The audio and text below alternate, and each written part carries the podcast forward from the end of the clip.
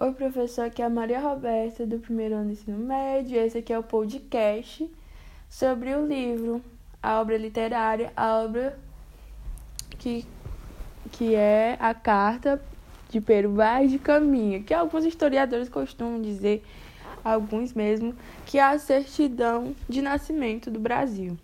Como se sabe, os portugueses eles estavam a caminho das Índias, estavam em expedições com suas naus para a exploração do ouro e de mercadorias, e sem querer a sua rota os leva para nossa querida pátria. E eles dizem que a nova terra, achamos uma terra, desbravamos. Porém, não, não é bem desbravamos porque já tinham nativos lá. E nessa carta é o Pero Vaz que escreve, o escrivão que foi mandado para descrever tudo que havia, haviam encontrado para o rei, com certeza, porque eles chegaram lá naquelas terras, avistaram homens nus, pardos com setas e já marcaram território lá, porque eles já iam explorar como território de Portugal que deveria ser colonizado. Porém, a obra no início cita que era muito difícil se comunicar com aqueles nativos, porque eles tinham uma linguagem muito divergente e nem o capitão o entendia e nem o índio entendia o capitão e eles ficavam lá tentando conversar e não entendiam. Não se entendiam de, jeito, de maneira nenhuma. Até que os portugueses, nossa, vamos fazer gestos, talvez eles entendam e mostrar as nossas coisas que temos aqui nas nossas naus, para ver se eles conhecem, se nos amostram coisas que no caso era o ouro, porque a gente sabe que eles queriam só explorar. E também ficaram maravilhados com a beleza natural, com as pessoas que eram que eram bem bonitas, principalmente as mulheres, né? Que tinham aves coloridas, que era tudo muito lindo, ficaram maravilhados com a beleza nosso belíssimo país. E então, eles começavam a fazer gestos e os índios diziam se gostavam ou não com as feições. Mas nisso nem todos queriam muita comunicação, não, porque ficaram assim meio receiosos com os portugueses. E então um nativo avistou um colar de ouro no capitão, no pescoço do capitão, e ficou, meu Deus. Aí ficou apontando pro colar pra terra, da terra pro colar, e ficava apontando, tipo, ai, aqui tem, aqui tem ouro. Aí eles, os portugueses já ficaram assim, hum, aqui talvez tenha ouro. Ele tá tentando dizer que tem alguma coisa aqui, mas ficaram assim meio na incógnita, porque eles não conheciam aquela determinada terra. E então passaram-se dias, eles ficavam nas naus e iam na terra. E de dia e de noite voltavam para dormir lá. Uns índios chegaram até lá dentro, né? Dormir lá e tal. E eles mandaram dois servos para analisar o povo desconhecido.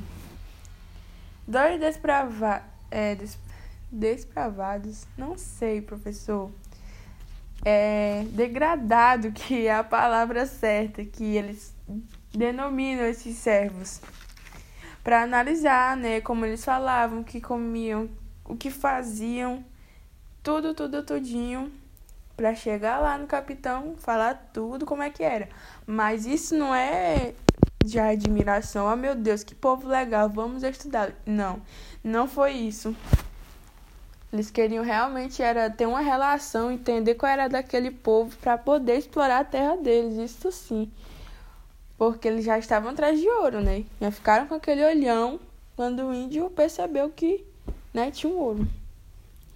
E também tem um ponto aqui que eu coloquei que é a exploração dos índios, da mão de obra deles. O estopim, eu percebi que foi quando os, os portugueses né, tinham barris assim para encher de água e os índios lá foram lá e encheram para eles. Aí eu já vi isso aqui foi um estopim da troca de favores por coisas. bugigangas, coisas desconhecidas, né? E isso aí já foi o início do que já haveria pela frente aí outras coisas piores. E na página 5, os homens estrangeiros, também esse aqui é outro ponto muito importante que eu gostaria muito de comentar, que os homens estrangeiros fazem ênfase sobre o corpo das mulheres, a mostra, em que elas exalavam inocência por não envergonhassem. E o homem ele já traz aquele olhar de maldade. Vamos combinar. Então, isso também tem resultado dos dos mestiços, né, dos índios com as com os portugueses, das índias com os portugueses, na real. E elas sofreram abuso e elas foram vítimas de doenças, infelizmente. Porque eles eram um povo assim aparentemente saudável e puros, né, já que eram inocentes e, e não tinha ninguém assim de fora que tinha trago doenças a não ser os portugueses queridíssimos, né, que vieram aqui, trouxeram doenças, tiveram relações com as índias, que elas foram sofreram abusos, né, foram estrupadas.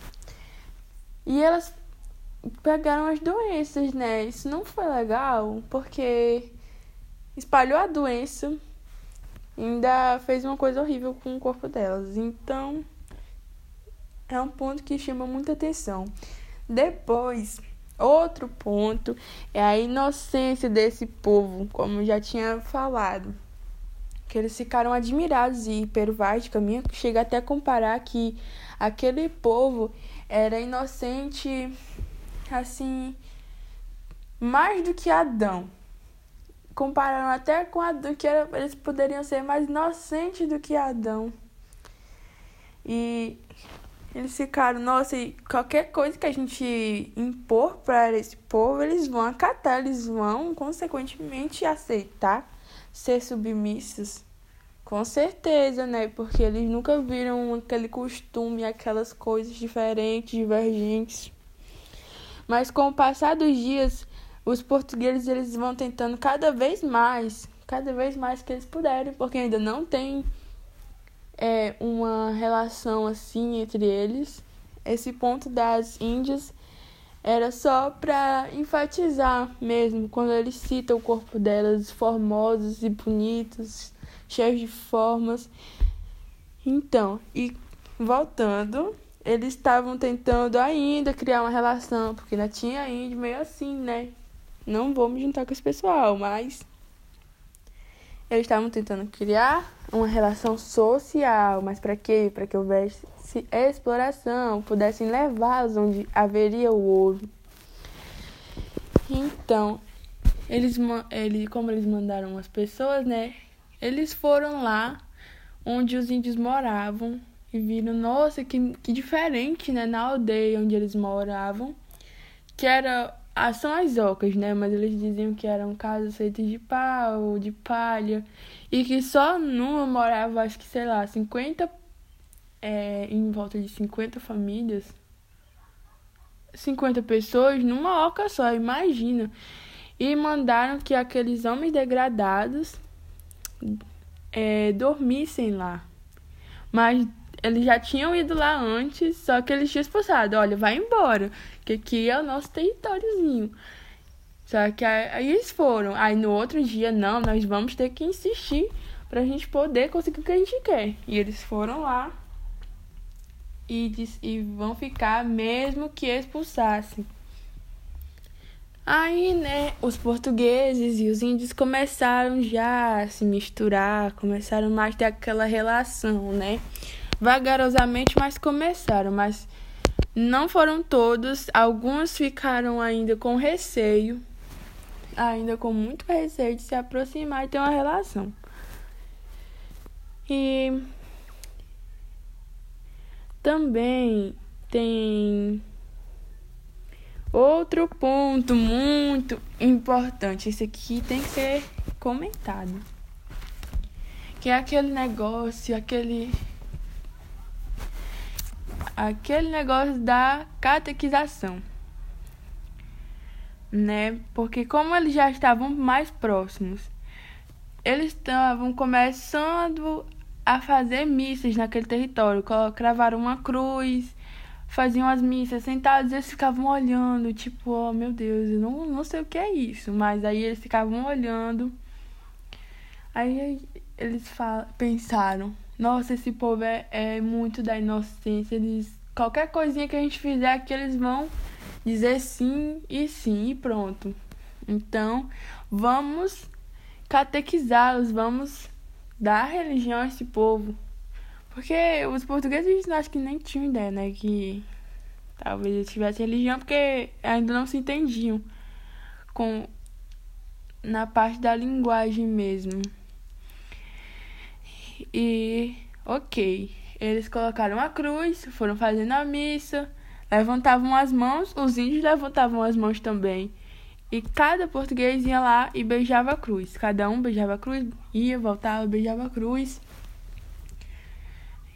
E nisso, os índios também foram. Eles, como já eles levantavam as mãos, aí também iam lá e beijavam a cruz. E eles foram incluindo cada vez mais a religião naquele povo, ensinando, porque eles ficaram muito admirados, né?